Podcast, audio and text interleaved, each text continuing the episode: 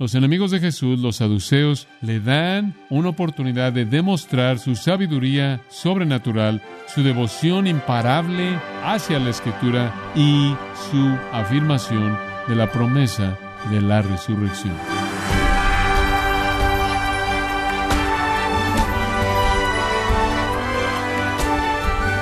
Le damos las gracias por acompañarnos en este subprograma, gracias a vosotros, con el pastor John MacArthur.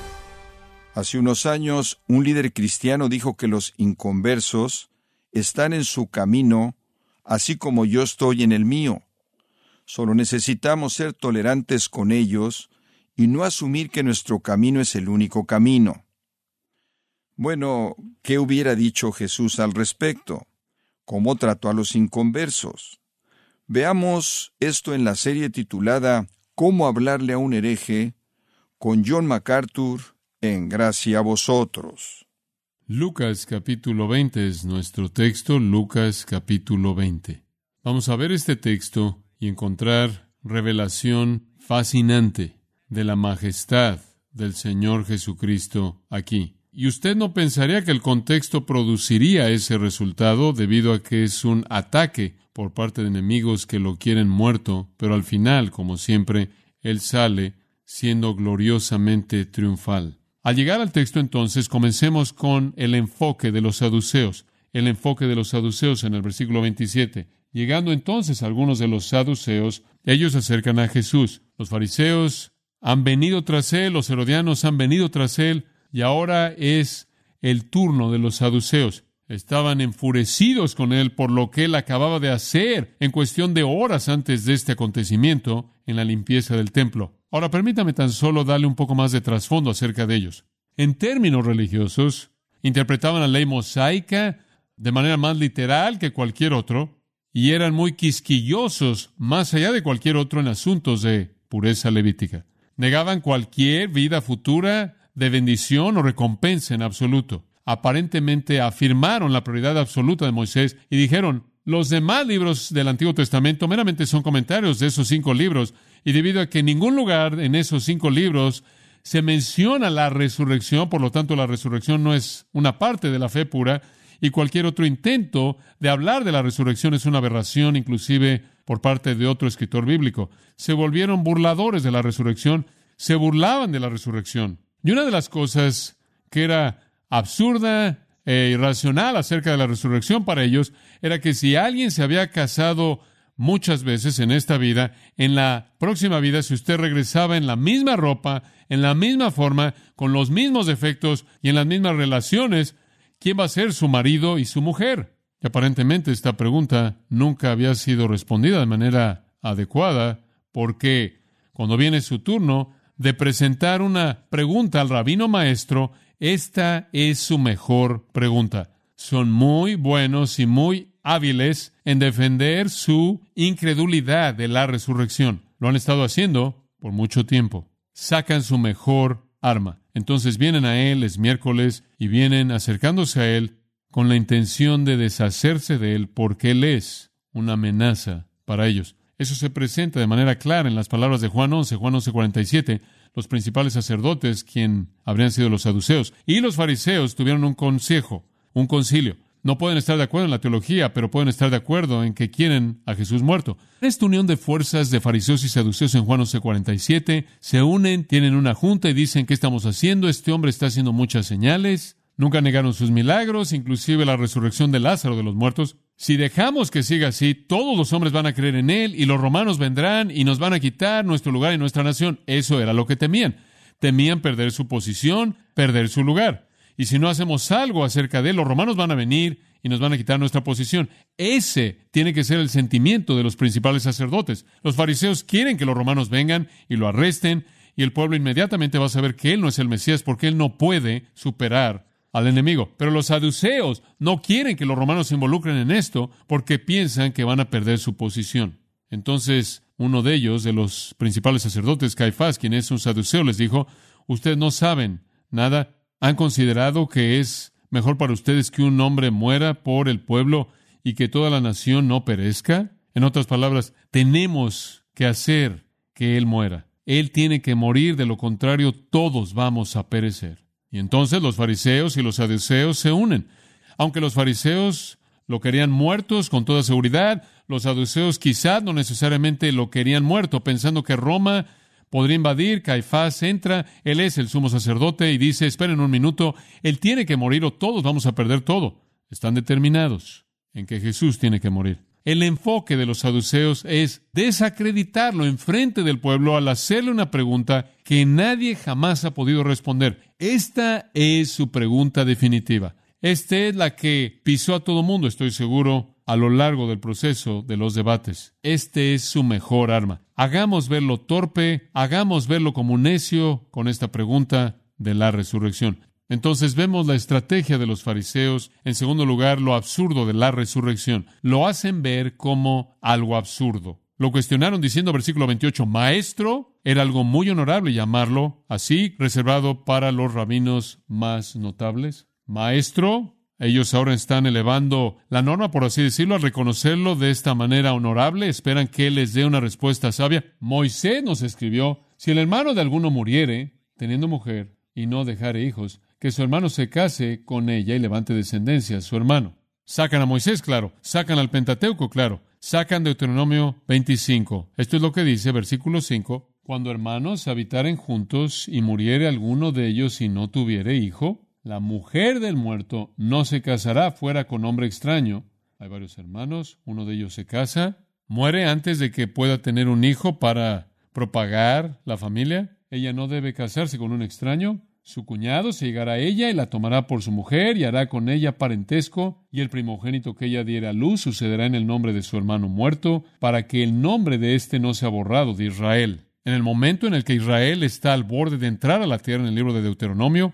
van a entrar, la tierra va a ser dividida, familias, tribus van a recibir ciertas porciones de la tierra. Es muy importante para esas tribus tener descendencia, continuar con la promesa del pacto de Dios y la promesa está en el entregar la tierra a esas tribus. ¿Qué sucede si alguien tiene una esposa y nunca da a luz un hijo, un hermano en la misma familia? Entonces toma a esa mujer como su propia esposa para levantar la descendencia, para que la familia avance, porque esa fue la promesa y propósito de pacto de Dios. Esa fue una manera de proteger y preservar a la nación y la identidad de la gente y los lugares que Dios había diseñado. Entonces, los saduceos conocen el Pentateuco y conocen esa ley como todos los judíos. Y entonces se la presentan a Jesús. Quizás la ilustración más notable de eso es Ruth. El que usted recuerda, murió sin tener un heredero. Y entonces cuando Ruth regresó a Israel, el pariente de Elimelech, Boz, vino, tomó a Ruth como su esposa y tuvo un hijo llamado Obed, y de Obed viene Isaí, de Isaí viene David, y de Isaí en últimas viene el Señor Jesucristo. Dios tuvo un propósito para esta ley en los primeros años de su historia. Entonces sacan esta ley y después presentan su situación ridícula. Aquí está. Hubo, versículo 29, pues siete hermanos. Y por cierto, el relato de Mateo dice siete hermanos con nosotros. ¿Están diciendo con eso que esto realmente sucedió? No sé. Pero aquí simplemente dice, quizás de manera hipotética, quizás es algo que sucedió en algún momento en algún lugar. Hubieron siete hermanos y el primero tomó esposa y murió sin hijos. Y la tomó el segundo, el cual también murió sin hijos. La tomó el tercero y así todos los siete. Y murieron sin dejar descendencia. ¡Wow! Esta es una dama peligrosa. Creo que si yo soy el hermano número cuatro, yo me voy de la ciudad. Ciertamente, si soy el hermano cinco, seis y siete, voy a desaparecer. Esta mujer es fatal. ¡Wow! Siete hermanos se casan con esta mujer y todos mueren. Y después, versículo 32, de manera misericordiosa. Finalmente murió también la mujer. ¿Qué regalo es ese? No sabemos cuántas vidas más fueron salvadas por eso. Y entonces presentan esta situación absurda y después dicen, en la resurrección pues, ¿de cuál de ellos será mujer? Ya que los siete la tuvieron por mujer. Usted puede ver la sonrisa en el rostro de esos. ¿Cuántas veces habían presentado esa pregunta antes? ¿Cuántas burlas habían hecho de lo ridículo que era la resurrección usando este tipo de ilustración o analogía. Los fariseos eran los que decían que en la próxima vida seremos como en esta vida. Misma persona, mismas características, misma ropa, mismas debilidades y fortalezas, mismas relaciones. ¿Estás bromeando? Y hubieron algunos, como Maimónides, quien de hecho dijeron que hijos nacerían después de la resurrección. Él es el mormón original. Eso no es nuevo. Entonces presentan lo ridículo de la resurrección. Es una broma para ellos, en la manera en la que fue entendido en ese entonces. Entonces, de la estrategia a lo insensato, finalmente a la respuesta de la Escritura. La respuesta de la Escritura. Versículo 34, y vamos a avanzar más rápido aquí. Entonces, respondiendo Jesús, hoy tengo que detenerme ahí. No me gusta hacer eso, porque algo se quedó afuera aquí que está incluido en Mateo y, y no puedo pasarlo por alto. Mateo 22, el cual es el pasaje paralelo, presentando el mismo relato, añade esto, Mateo 22, 29. Jesús respondió y les dijo, escucha esto, erráis ignorando las escrituras ni el poder de Dios. Wow, si usted piensa que fue doloroso para él entrar con un látigo y limpiar el negocio de ellos, cuán doloroso habría sido para ellos ser confrontados de esa manera en su teología. Se enorgullecían a sí mismos de ser intérpretes de la escritura erráis del verbo planá, el cual significa causar desvío, desviar a alguien. Significa, ustedes han hecho que ustedes mismos se desvían, ustedes se han desviado, ustedes se han guiado al desvío, ustedes se han desviado de la verdad y la realidad. No lo entienden. ¿Por qué? Porque no entienden las escrituras. ¿Qué condenación es esa? Les digo, yo podría acampar en eso. Ni siquiera estamos en Mateo entonces no lo puedo hacer, pero puedo acampar en eso, no entender las escrituras y hablar por mucho tiempo de las implicaciones de no entender las escrituras. Pero el meollo es, usted no entiende nada de manera correcta. Interpretar la escritura de manera precisa es la fuente de todo el entendimiento verdadero. No entender las escrituras, usted no les podría haber dicho algo más doloroso a ellos que eso. Ustedes son intérpretes ignorantes de la escritura, ustedes están equivocados, se han desviado a sí mismos, ustedes se han desviado de la verdad, ustedes no entienden las escrituras y eso podría describir a todo falso maestro en toda la historia.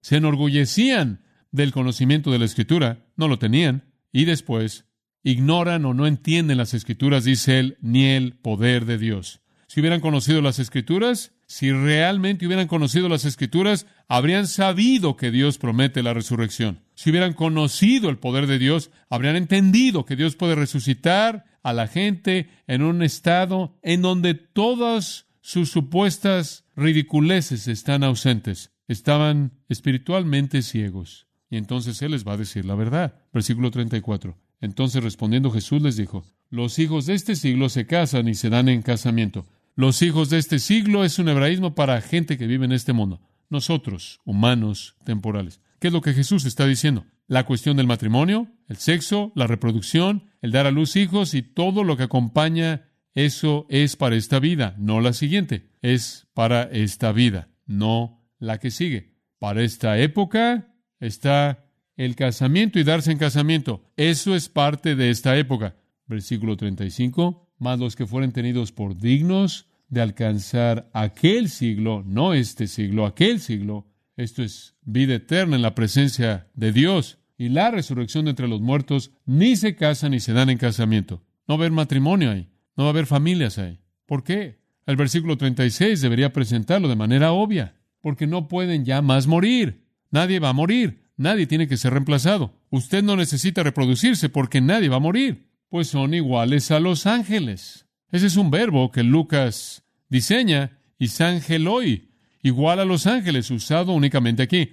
Los ángeles todos fueron creados en un momento, no procrean y no mueren. Su número es fijo. No hay necesidad para el matrimonio porque no hay necesidad para propagarse, no hay necesidad para reemplazarse, no hay necesidad para continuidad en la raza. Tampoco hay necesidad para ese tipo de unión, porque tener una relación con Dios y Cristo como nuestro verdadero novio y tener una relación perfecta con todo el resto de la gente en la gloria del cielo, hace un lado la necesidad de tener alguna otra relación menor. Y entonces él dice, no entienden las escrituras, no entienden el poder de Dios. El matrimonio es para esta época, pero aquellos que son considerados dignos de alcanzar ese siglo y la resurrección de los muertos ni se casan ni son dados en casamiento. Observe esa pequeña frase en el versículo 35 fueron tenidos por dignos de alcanzar aquel siglo y la resurrección de entre los muertos, eso presenta la pregunta, ¿por qué dice él eso? Creo que esa es una advertencia. Creo que es una advertencia directa para los saduceos. De hecho, les está diciendo, implicándoles, obviamente ustedes no son dignos de alcanzar esto, debido a que ustedes ni siquiera creen en esto. Es una advertencia. Ustedes ni siquiera creen en ángeles, hijos de Dios, hijos de la resurrección. Ese siglo venidero, la resurrección de los muertos. Ustedes rechazan todo eso. Obviamente, ustedes no son dignos. Por otro lado, ¿cómo es que uno sería considerado digno de entrar al cielo? ¿Cómo es que uno es considerado digno de volverse hijo de Dios, un hijo de la resurrección? Respuesta, por fe en el Señor Jesucristo. La Biblia es clara en eso. No tenemos ninguna dignidad en nosotros mismos. Toda nuestra justicia son trapos de inmundicia. El Antiguo Testamento fue claro en eso. Isaías dijo eso. La dignidad es porque se nos concede el mérito de Cristo o se nos concede la justicia de Dios mediante la fe en Cristo por gracia soberana. Pero creo que Jesús les está diciendo aquellos que son dignos de alcanzar ese siglo, implicando obviamente ustedes no lo son, no en este punto. Y la resurrección de los muertos, ni se casan ni son dados en casamiento. Olviden esa idea. Su pregunta es absurda porque no hay matrimonio en el cielo, en absoluto. ¿Por qué? Versículo 36. Porque no pueden ya más morir, pues son iguales a los ángeles y son hijos de Dios. ¿Qué quiere decir eso? Ellos adoptan la vida de Dios la vida de Dios, la cual no es sexual. Adoptan la vida de Dios, la cual es una vida eterna. Se vuelven hijos de la resurrección. Donde quiera que usted ve en la Biblia, hijo de, hijos de este siglo, hijos de Dios, hijos de la resurrección, y usted ve eso repetido a lo largo de los evangelios, simplemente es una manera de identificar la naturaleza esencial o cualidad esencial definitiva de algo. Si usted es un hijo de Belial, la cualidad esencial es satánica. Si usted es un hijo de Dios, la esencia esencial de vida es divina. Si usted es un hijo de la resurrección, usted posee vida de resurrección. Esa es la realidad definitiva. Si usted es un hijo de este siglo, la humanidad es su realidad que lo define usted.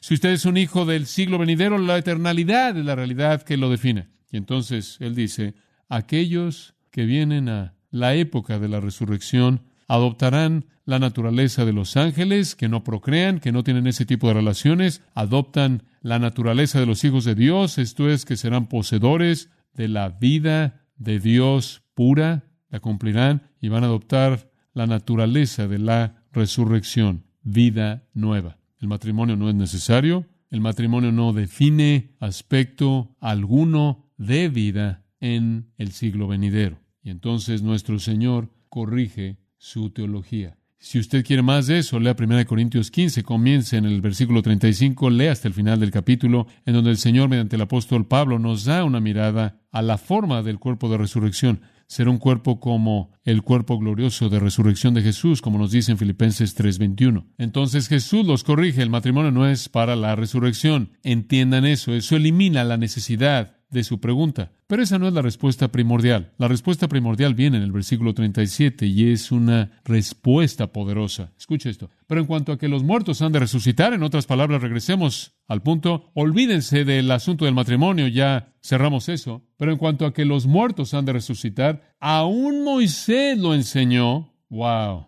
Ahora Él los está confrontando en su propio territorio, ¿verdad? En su propio territorio porque eso es lo que importa, no está en Moisés, no puede ser. Entonces él dice, aún Moisés lo enseñó en, literalmente, en la zarza. En el texto acerca de la zarza, el pasaje de la zarza, la zarza ardiente, Éxodo 3. ¿Qué? En Éxodo 3, Moisés mostró la verdad de la resurrección. ¿Cómo es que hizo él eso? Porque estaba ahí. Cuando llama al Señor Dios de Abraham, Dios de Isaac y Dios de Jacob.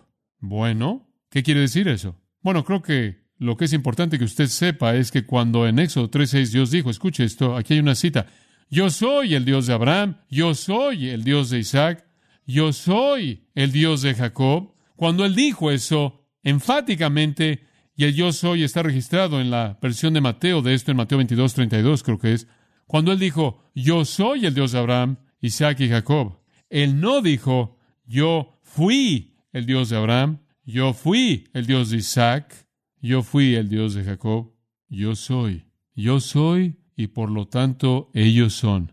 ¿Sigue usted eso? Un poco de una exégesis cuidadosa de tiempos verbales. Él no dice, yo fui su Dios, él dice, yo soy su Dios, y yo soy y son ellos, no fui y ellos fueron, en Génesis 26, 24 en Génesis 28, 13. Dios se llama a sí mismo el Dios de Abraham y Abraham está muerto. En Éxodo 3, 6, 15, 16, de nuevo en el capítulo 4, Dios se llama a sí mismo el Dios de Abraham, Isaac y Jacob, y los tres están muertos.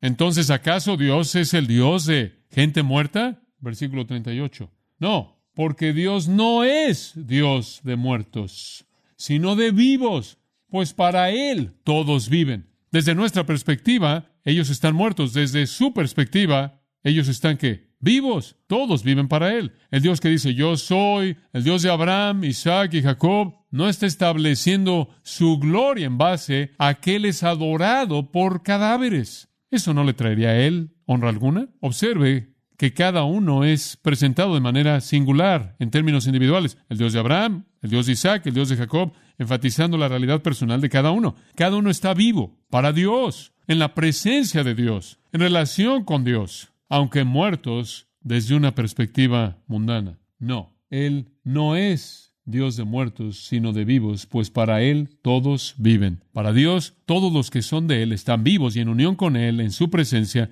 así como el Antiguo Testamento dice.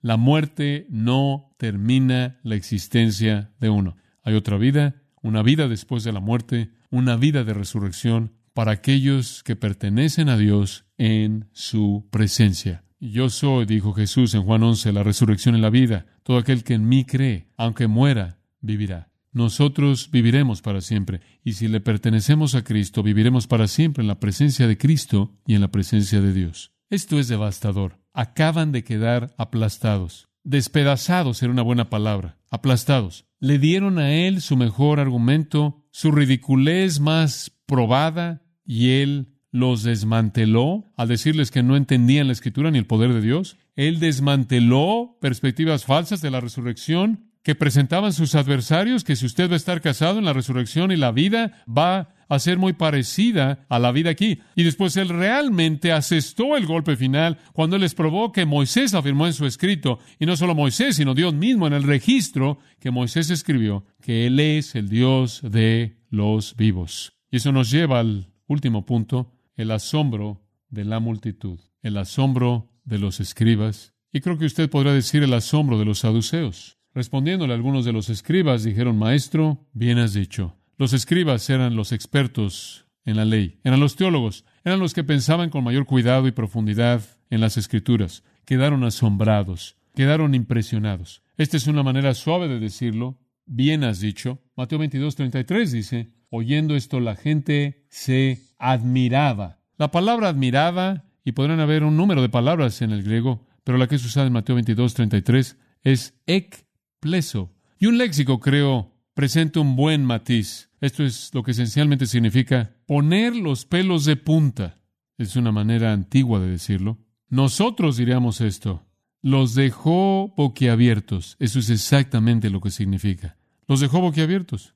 Simplemente estaban sorprendidos ante la enseñanza de Jesús, sorprendidos, impresionados, perplejos, maravillados. Y los saduceos estaban acabados. Versículo 40. No tuvieron valentía, el griego verbo es presumir o atreverse, y no osaron preguntarle nada más. Presentaron su mejor arma, estaban acabados. Habían sido aplastados económicamente, y habían sido desmantelados espiritual y teológicamente. Están acabados. Ellos desaparecen. Y por cierto, en lo que al Evangelio de Lucas concierne, esa es la última pregunta que alguien hace. Ese es el último encuentro con los líderes. Él había sido confrontado por los líderes religiosos llenos de odio que querían desacreditarlo. Cada uno tiene su propio estilo y estrategia. Él no es afectado por sus ataques insignificantes. Él únicamente manifiesta mayor gloria, produce mayor asombro, mayor impresión, y Lucas dice que ahí se acabó. No tuvieron la valentía de venir y preguntarle más acerca de algo. ¿Qué extraemos de este texto? Es como siempre es en el Evangelio de Lucas. Lo que extraemos de esto es la maravilla de Cristo, ¿verdad? Sorprendente. Esto es lo que veo. La sabiduría majestuosa de Jesús. Su sabiduría le permitió que controlara toda conversación, toda discusión, sabiduría sobrenatural evidente. La segunda cosa que veo es devoción a la escritura. interpretada correctamente. Y la tercera cosa, la afirmación de la promesa de la resurrección. Entonces, los enemigos de Jesús, los saduceos, le dan una oportunidad, una oportunidad grande y gloriosa, le dan una oportunidad de demostrar su sabiduría sobrenatural, su devoción imparable hacia la Escritura y su afirmación de la promesa de la resurrección. Y entonces este pasaje, el cual es una derrota para sus enemigos, es un triunfo para sus amigos, ¿verdad? Mientras que ellos quedan sorprendidos y terminan fríos en un silencio duro, salimos nosotros regocijándonos porque nuestro Señor es infinitamente sabio, nuestro Señor está comprometido con una interpretación verdadera y precisa de la Escritura y su aplicación, y nuestro Señor afirma con sus propios labios las promesas de la Biblia acerca de la resurrección. Vivimos entonces en esa esperanza afirmada por las palabras de nuestro Salvador mismo en este gran encuentro.